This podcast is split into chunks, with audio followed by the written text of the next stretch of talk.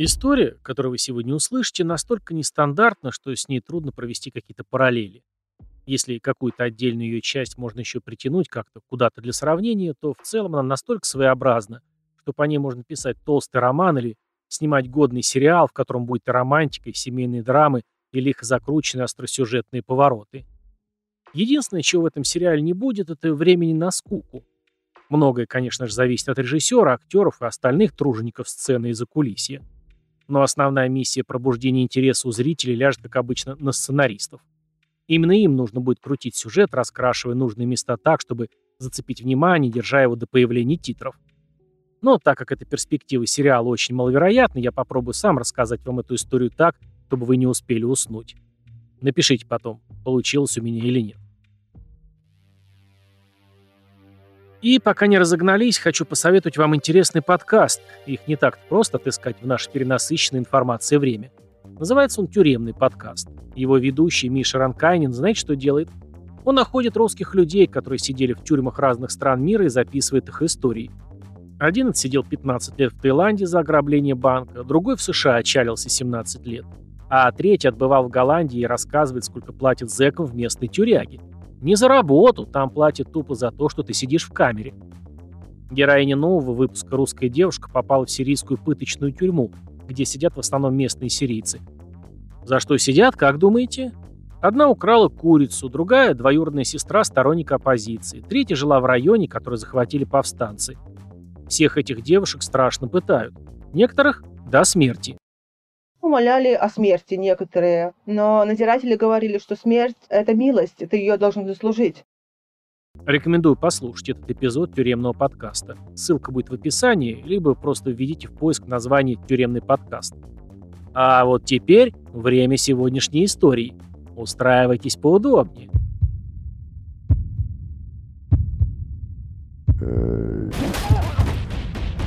Краймкаст.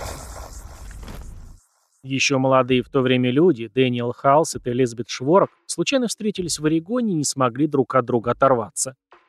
Дэниел вырос на ферме в небольшом городке.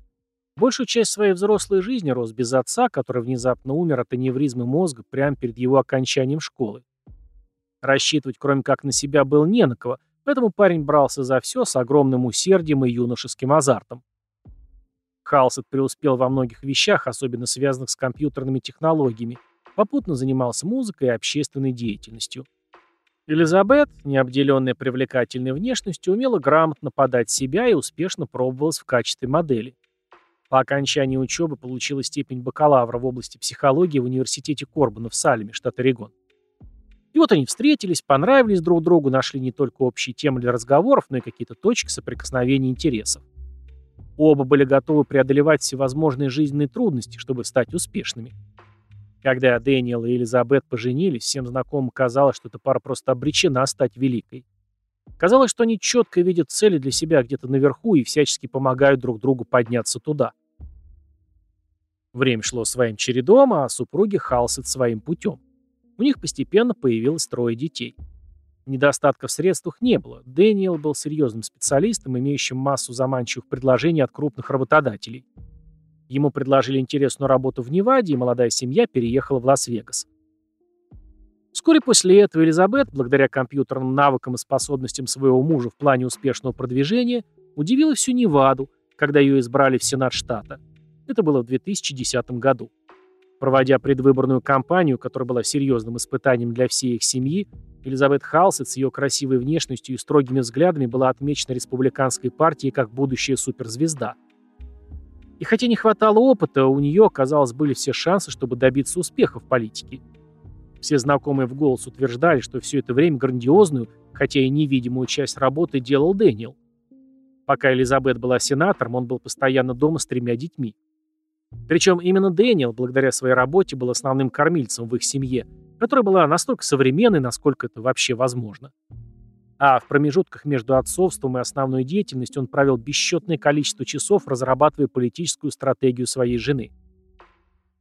Разработал моднейший графический дизайн для ее веб-сайта, собрал его, прикрутил всякие автоматические наборы номеров, схемы расчетов районных пеших патрулей.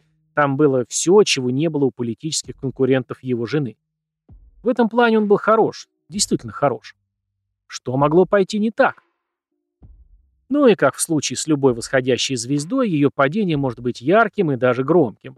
Так и случилось с семьей Халсет в октябре 2011 года. 21 октября Дэниел Халсет был арестован за предполагаемый домашний спор с участием его жены. Через 8 часов после ареста ему было предъявлено обвинение в откровенной и грубой непристойности. В полицейском отчете сказано, что Дэниел обвинил свою жену в измене, а она признала, что у них были некоторые семейные проблемы. Полиция арестовала Дэниела, потому что Элизабет обвинил его в неподобающем прикосновении к ней во время ссоры из-за ее романа на стороне. Дэниел категорически отрицал это обвинение. Судя по всему, их идеальный маленький мир дал серьезную трещину. Что же могло произойти?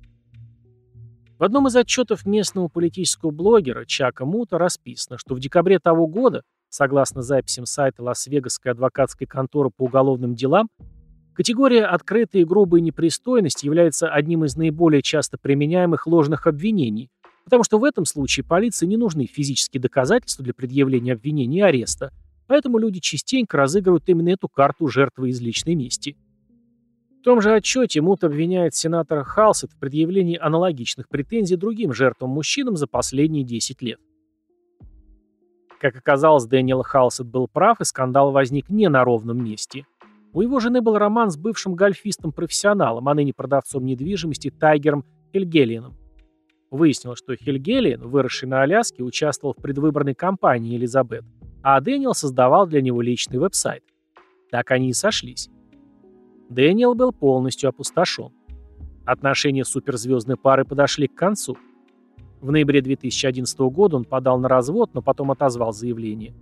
Все еще надеялся на восстановление семейных отношений то время, когда сенатор Халсет изменяла своему мужу, он много работал, заботясь об их троих детях и организуя ее политическую карьеру, которая включала в себя общение с ведущими политиками страны. Они иногда посещали вместе политические мероприятия, и Дэниел был хорошо принят некоторыми из ведущих республиканцев США. Теперь же, после того, как обвинения стали достоянием общественности, карьера их обоих резво понеслась под откос. На все мольбы мужа о возвращении в семью Элизабет не отвечала – оставаясь к его просьбам холодной, как могильный мрамор. Сенатору Халсет пришлось уйти со своего поста после этого скандала, на следующий срок она не была избрана. Не получилось у нее избраться и в 2018 -м.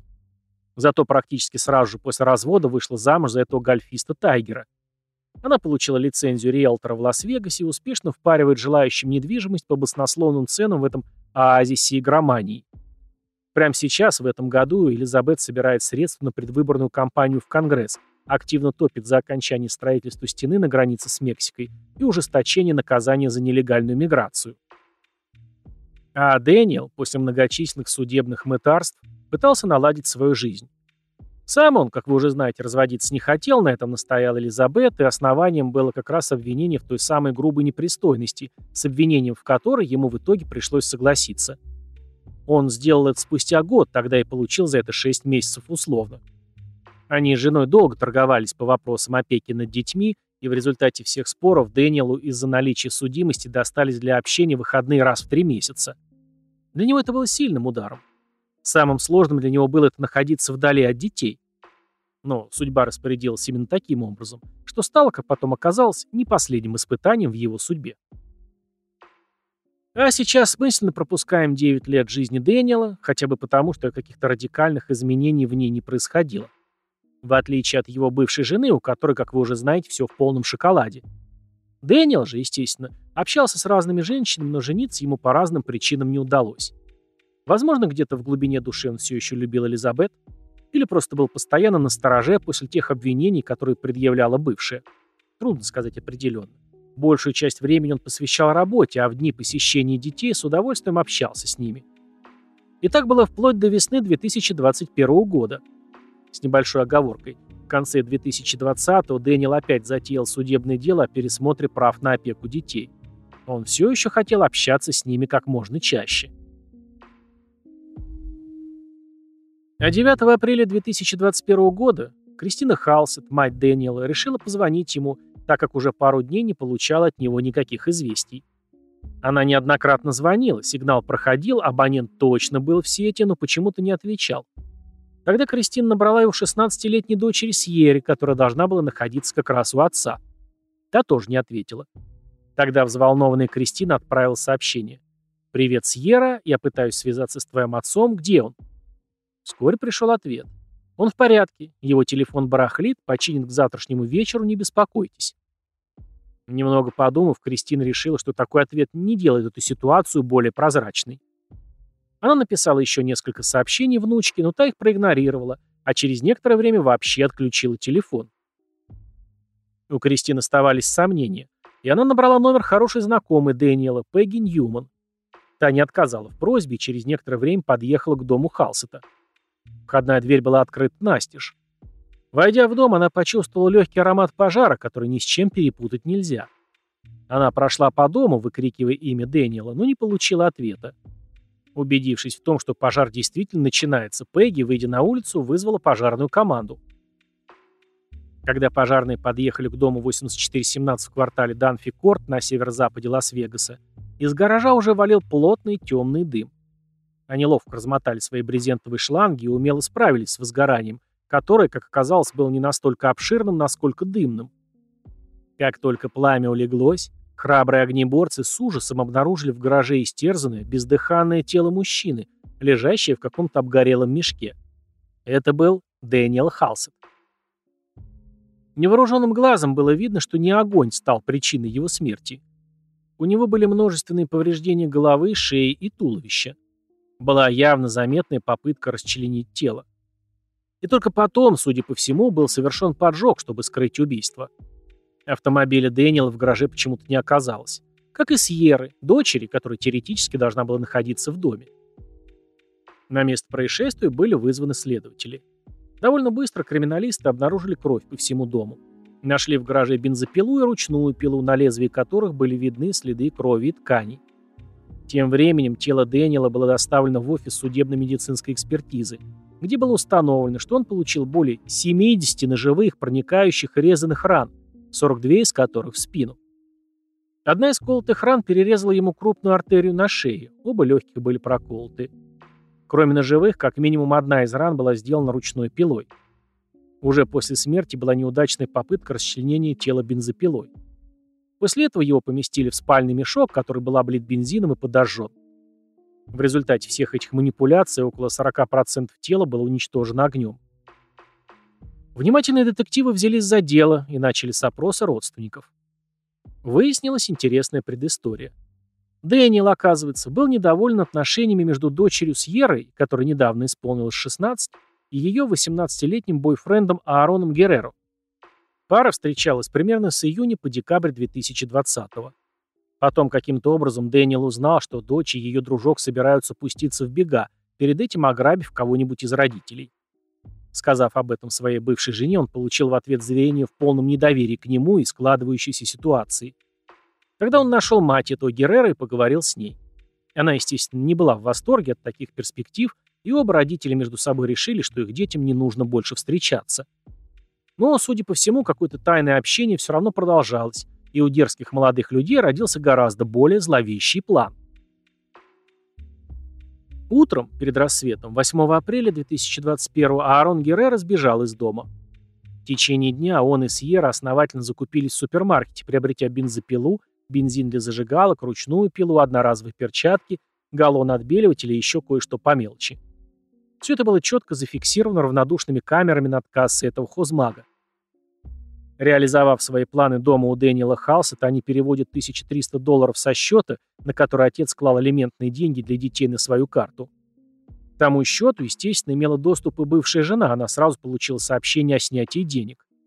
Звонила Халсету, чтобы выразить свое бурное негодование, но он к тому времени уже не брал трубку по уважительной причине. Был мертв. Деньги с этой и еще нескольких пластиковых карт Дэниела молодые люди сняли в ближайшем банкомате. После этого, порыскав по дому отца, они нашли еще немного наличности, которая перекочевала в их карманы. Немного повозились с расчленением тела, но быстро устали. Это показалось им муторным занятием, поэтому они просто засунули его в спальный мешок и подожгли. Потом, прихватив отцовский Nissan, выехали в сторону Солт-Лейк-Сити. Мутная парочка влюбленных тут же была объявлена в розыск. Прихватили их уже 13 апреля. Аарон и Сьерра были задержаны сотрудниками общественного транспорта в Солт-Лейк-Сити после того, как сошли с трамвая в центре, не заплатив за билеты. За дерзость в общении были сданы в полицейский участок. Дежурный офицер, проведя проверку личностей, внезапно обнаружил, что их разыскивают за убийство в Лас-Вегасе. Неподалеку была найдена машина, на которой перемещались беглецы. Это был синий Nissan Altima Дэниела Халсета, в багажнике которого обнаружился окровавленный коврик. Когда изъятый сотовый телефон Сьерры был проверен, полицейские обнаружили там познавательное компрометирующее видео, которое, по сути, было признанием. «Добро пожаловать на наш YouTube-канал. День третий после убийства кое-кого». Слышно, как Аарон говорит на этой записи, которая была обнаружена после их ареста. На видео видно, как Сьерра и Аарон лежат вместе в палатке на открытом воздухе и прижимаются друг к другу, хихикают, обсуждают свой секс. Аарон после упоминает об убийстве, а Сьерра останавливает его, говоря, что не нужно такое упоминать при включенной камере. В Лас-Вегасе подросток в возрасте 16 лет и старше автоматически считается взрослым. Когда парочка была экстрадирована из Солт-Лейк-Сити в округ Кларк Лас-Вегаса, им обоим, как совершеннолетним, были предъявлены обвинения в убийстве Дэниела Халсета, а также в заговоре, поджоге, грабеже и четырех случаях мошеннического использования кредитных и дебетовых карт. Сьерра и Аарон виновными себя не признали, несмотря на все перечисленные факты, говорящие явно не в их пользу. После того, как обвинения были предъявлены, семья Дэниела опубликовала заявление к суду, в котором говорилось. Дэниел был прежде всего любящим отцом, братом и сыном, который был сердцем семьи Халсетов. То, что его забрали у нас в результате такого ужасного, дикого, бессмысленного убийства, оставляет наше сердце разбитым, и наша скорбь остается непреодолимой. Полное отсутствие раскаяния, демонстрируемое в видео, предосудительно и непростительно. Мы благодарны детективам, окружному прокурору за работу и ожидаем, что правосудие восторжествует с максимальной ответственностью. Мы очень любили Дэна и скучаем по нему. Это единственное заявление, которое мы сделаем и просим о конфиденциальности и понимании. Чуть больше, чем через год, в мае 2022 начался суд. Аарон и Сьерра изменили свои заявления.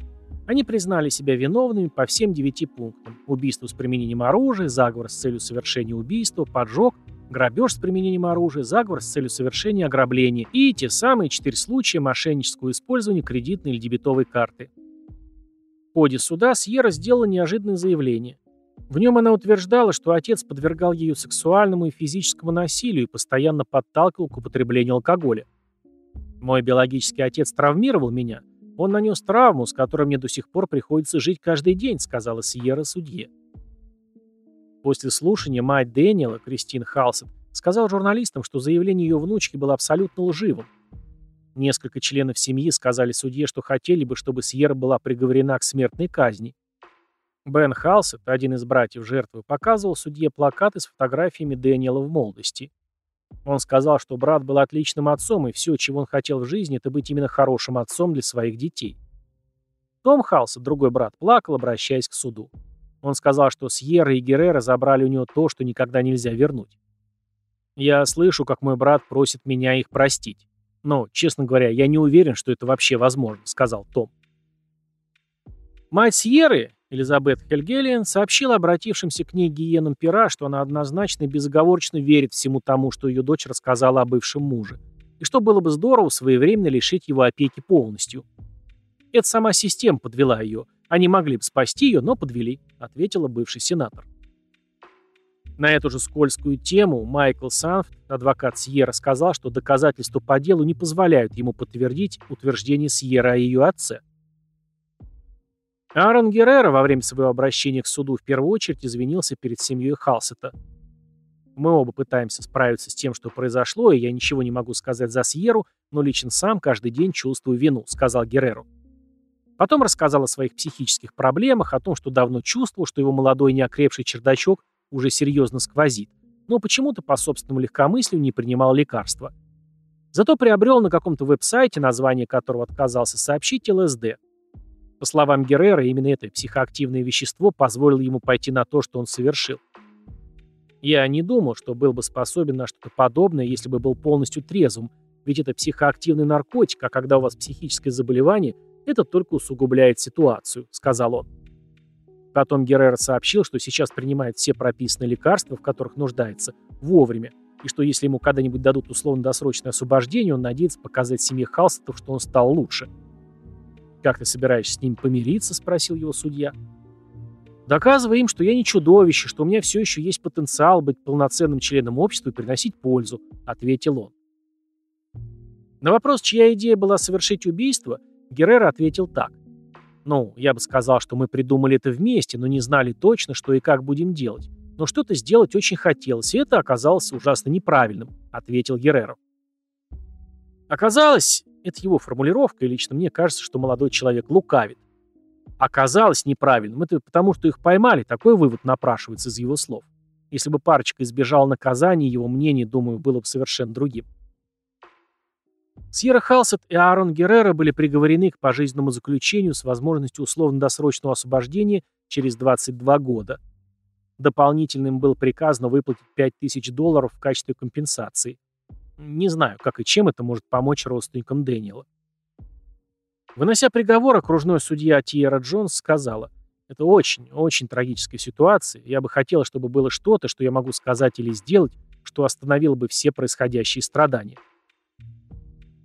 Аарон Геррера на следующий день после суда поехал прямым рейсом в государственную тюрьму строгого режима Хайдисерт. Сьерра Халсет отбывает срок в женском исправительном центре Флоренс Макклюр в северном Лас-Вегасе. Геррера сказал, что не планирует вступать с ней в какие-то контакты. «Я думаю, что действовал скорее импульсивно, вряд ли это можно назвать любовью», — сказал он. Как отреагировала на эти слова Сьерра, неизвестно, она категорически отказывается общаться с прессой. Очень может быть, чтобы не портить еще больше политическую карьеру матери. Вот такая история. Спасибо, что дослушали до конца. Пишите, что думаете по этому поводу где-нибудь в комментариях. Ставьте звезды, лайки, пальцы вверх, в зависимости от того, где вы слушаете или смотрите этот выпуск. Если он вам понравился, не забудьте поделиться с друзьями в своих любимых социальных сетях. Совсем забыл сказать, что недавно перевел и озвучил мощный юаровский восьмисерийный триллер «Донкербосс». Это название городишки где-то в пойме реки Лимпопо, об опасностях посещения детьми, который предупреждал еще в свое время мудрый Корней Чуковский. И, судя по всему, он был прав. Сюжет нетороплив и атмосферен, мне лично напомнил первый сезон сериала «Настоящее преступление». Не буду спойлерить, если вам нравятся такие вещи, рекомендую к просмотру. Его можно найти в моей группе ВКонтакте, дополнительно дублирую все озвученные фильмы в мой мир. Туда, оказывается, можно загружать видеоконтент без ограничений. Ну, по крайней мере, пока. Но не забудьте послушать выпуск тюремного подкаста из Сирии, ссылка в описании. А на сегодня все. До наших новых волнующих встреч.